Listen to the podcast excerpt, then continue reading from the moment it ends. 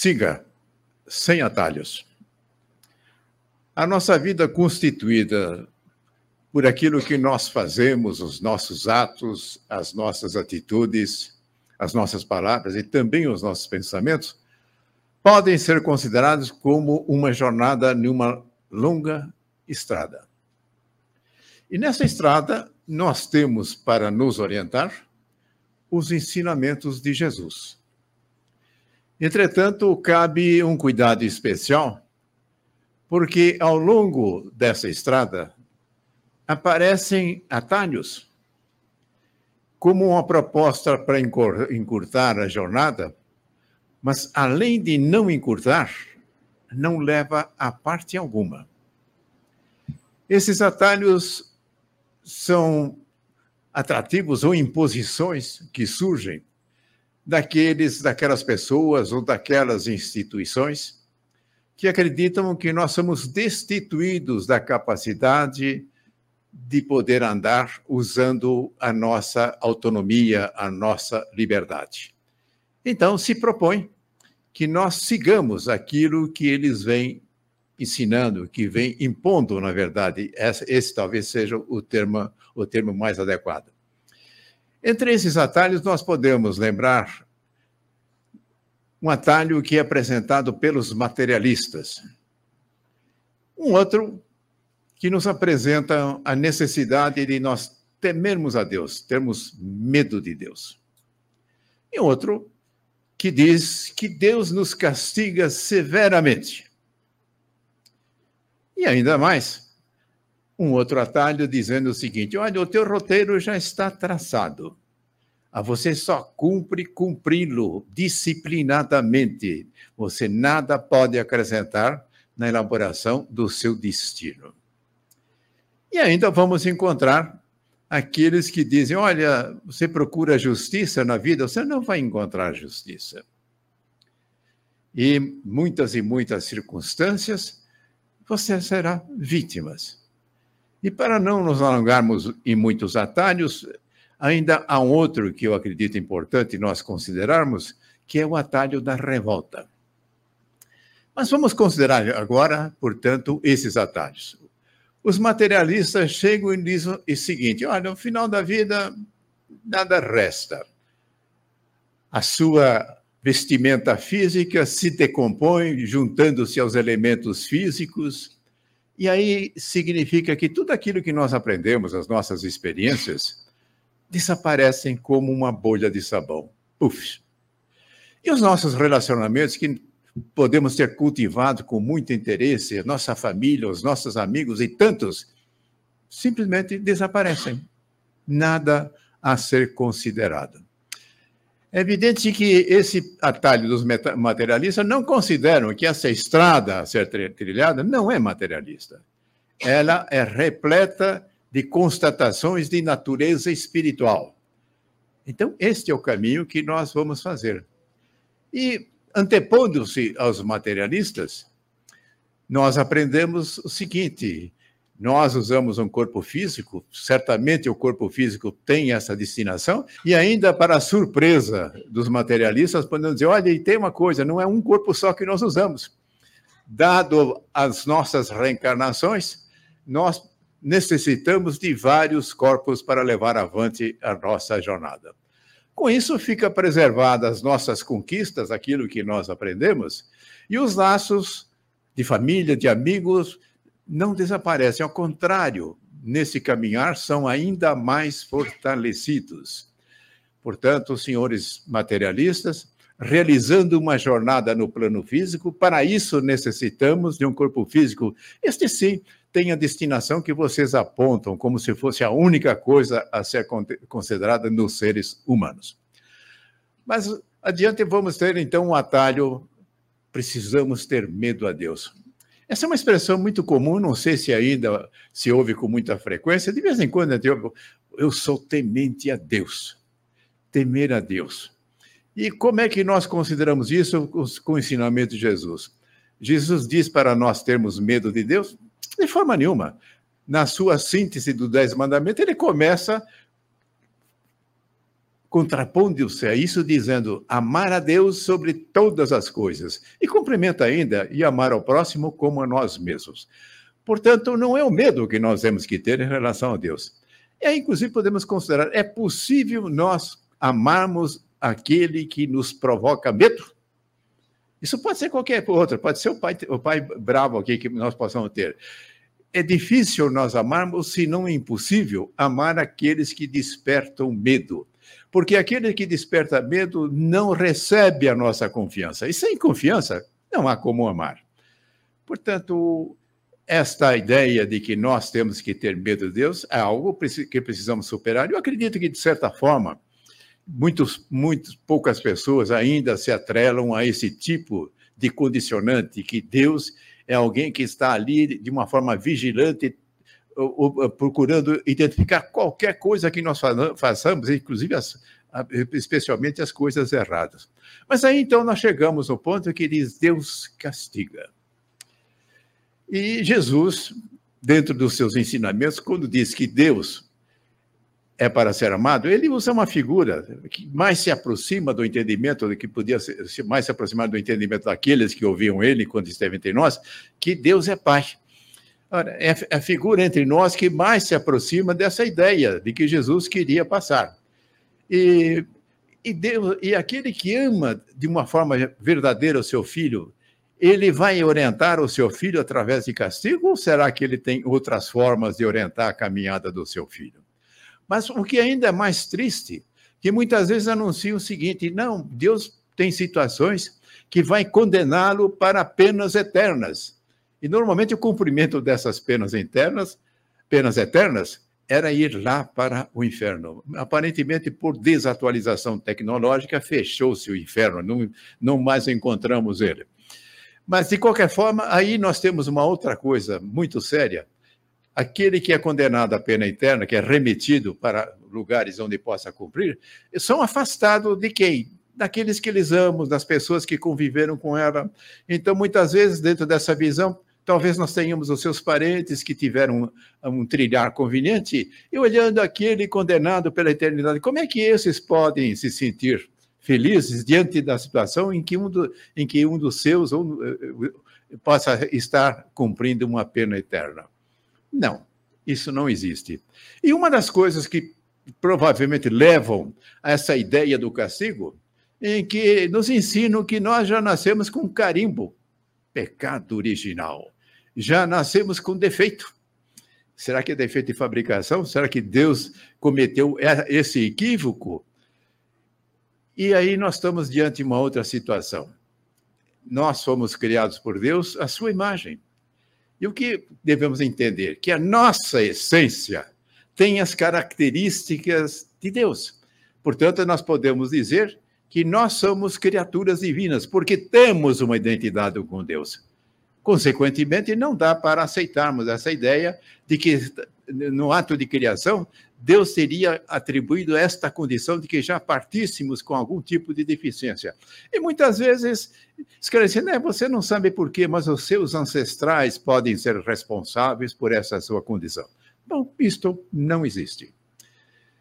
E mais adiante nós vamos ver como nós devemos encarar as dificuldades, os tropeços, as dores que nós vivenciamos em nossa vida. Não são castigos de Deus, mas certamente existe uma razão para que, por que eles existem. Caminhando, olha, a sua vida já está traçada. Por detalhes, cabe seguir rigorosamente e não reclamar, seja disciplinado. E aí, nós aprendemos que somos portadores de uma condição fantástica, que é a nossa capacidade de fazer escolhas, que nós entendemos como livre-arbítrio. E o nosso caminhar, a nossa jornada nessa estrada que eu mencionei, que, que tem uma, uma condição espiritual, somos nós que traçamos através das nossas escolhas. Alguém pode perguntar, mas será que nós estamos capacitados a fazer escolhas corretas? Nem sempre, às vezes nós fazemos escolhas equivocadas, mas nesse caminhar nós vamos detectar, é, decretar essa, essas falhas e vamos corrigir, vamos aprender, e, e a cada encarnação que nós vamos cumprindo, nós vamos nos capacitando a realizar escolhas que fazem com que o nosso caminho possa ser cada vez mais célere, cada vez mais veloz, na busca daquilo que é o propósito da vida que os materialistas desconhecem existir, que nós é de nós compartilharmos a felicidade com aquele que mais tem felicidade, que é Deus. Portanto, não há por que aceitarmos esta ideia de que nós somos simplesmente marionetes, bonequinhos conduzidos por aqueles fios como verdadeiros autômatos. Não, nós somos criaturas portadores de autonomia. Isso é de fundamental importância. E muitos desses que nos apontam esses atalhos que levam a coisa nenhuma, querem justamente eliminar essa nossa capacidade de que nós possamos exercer a nossa autonomia. E normalmente, quando existe essa proposta, é porque há um interesse de, através do poder, dominar as pessoas. Então, o medo é um caminho bastante adequado para aqueles que querem dominar as pessoas. Muito bem.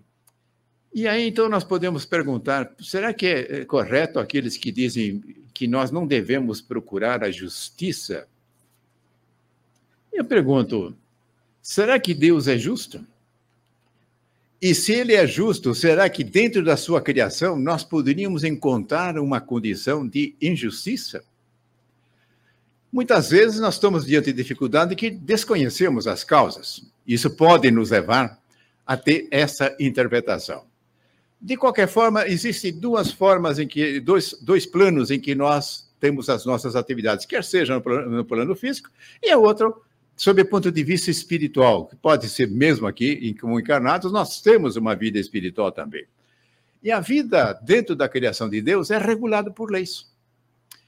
E nas nossas intervenções no mundo físico, nós temos as leis físicas, as leis de química, as leis físicas propriamente ditas, biológicas.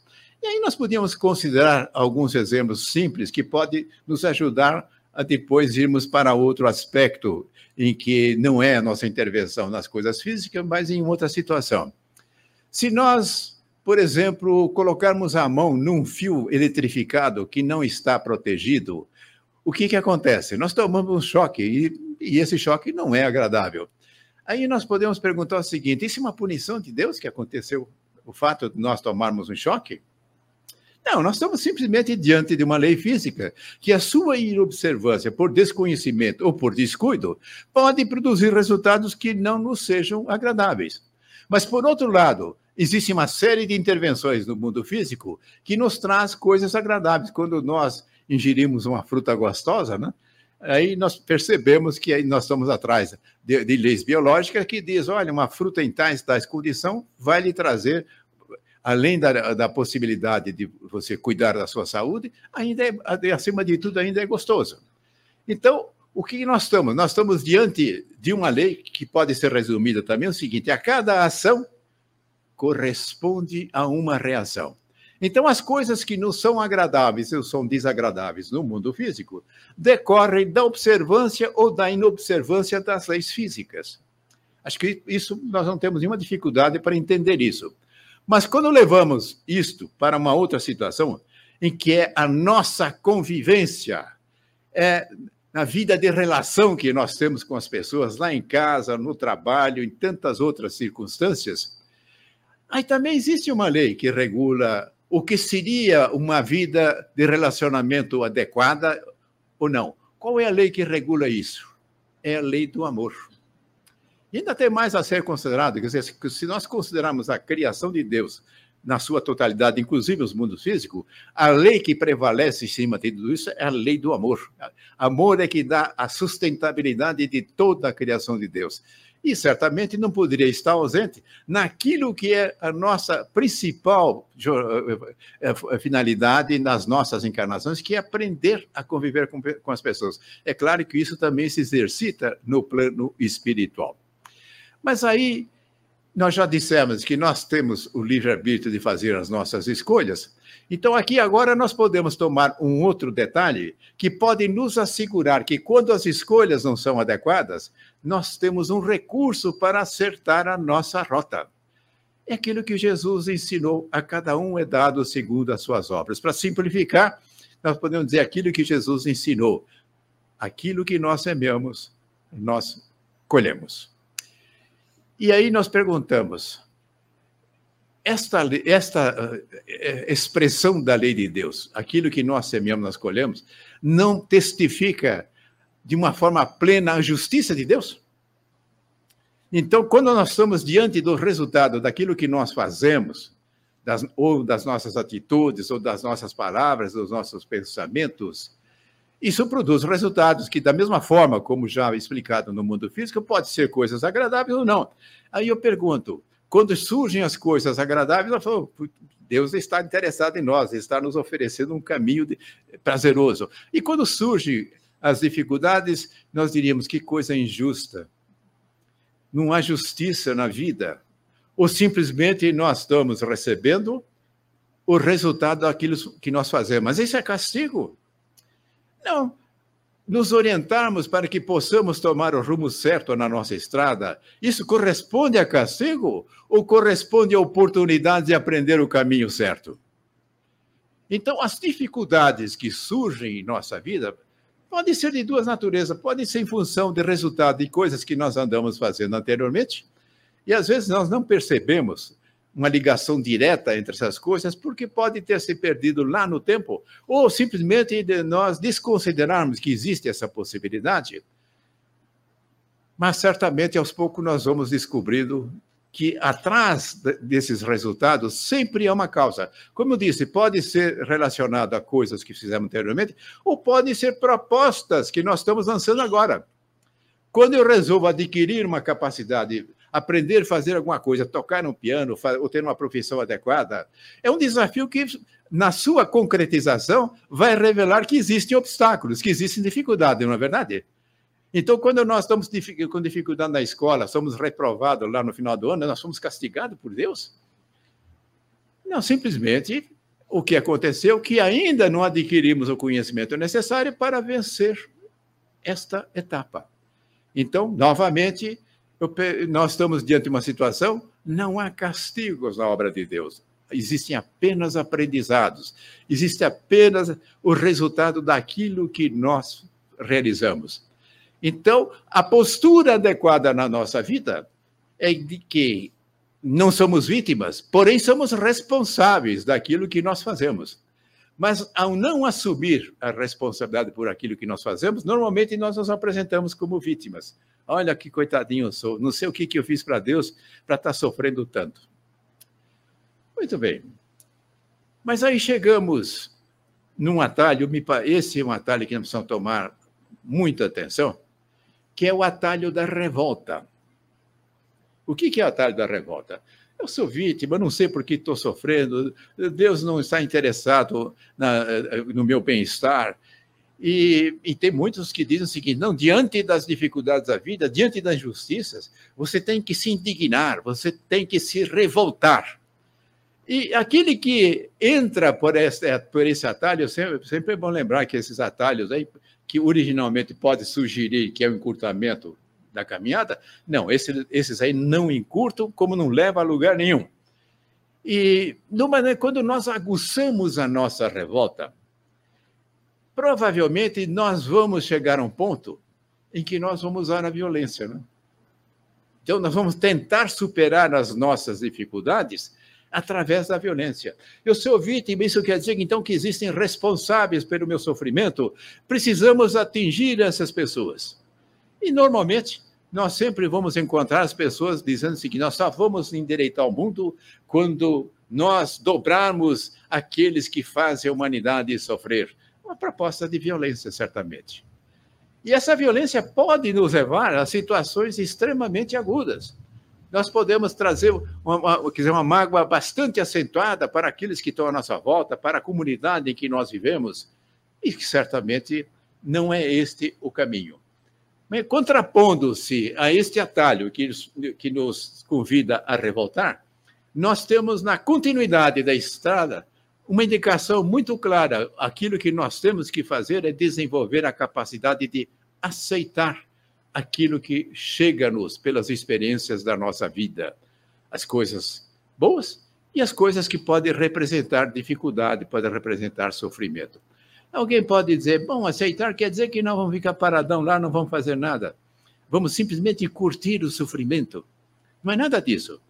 O revoltado não consegue reunir condições de equilíbrio, energias positivas para superar as dificuldades. Ao contrário, ele aprofunda ainda mais as suas dificuldades. Mas quando nós serenamente encaramos as dificuldades que surgem na nossa vida, nós estamos fazendo coisa diferente. Nós estamos acumulando energias e condições que permitem que nós possamos superar a dificuldade. É bom lembrar que Jesus ensinou: olha, na casa de meu pai, nenhuma ovelha se perde certamente anulando aquelas penas eternas, né? e qualquer outra situação. Então, todos nós seremos bem-sucedidos. Não há quem na criação de Deus não vai trilhar essa estrada que, a, a rigor. O que é que nós fazemos nessa estrada? Nós fazemos que a, que a nossa essência divina, que constitui os nossos recursos, possam ser afloradas através da nossa experiência. É através daquilo que nós vamos fazendo que essa essência, essa capacidade magistral que nós temos, começa a se manifestar, inclusive a capacidade de amor.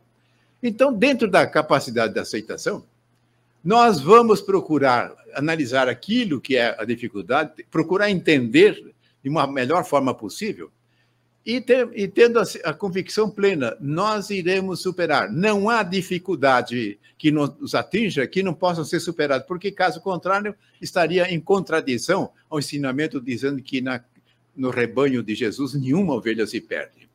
Bem, às vezes pode necessitar de um tempo mais alongado. Às vezes a superação dessas dificuldades se projeta para encarnações futuras.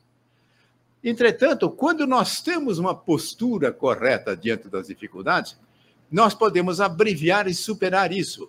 Agora, toda vez que nós superamos uma dificuldade, o que é que está acontecendo? Nós estamos nos qualificando, nós estamos adquirindo uma condição superior para dar continuidade à nossa caminhada.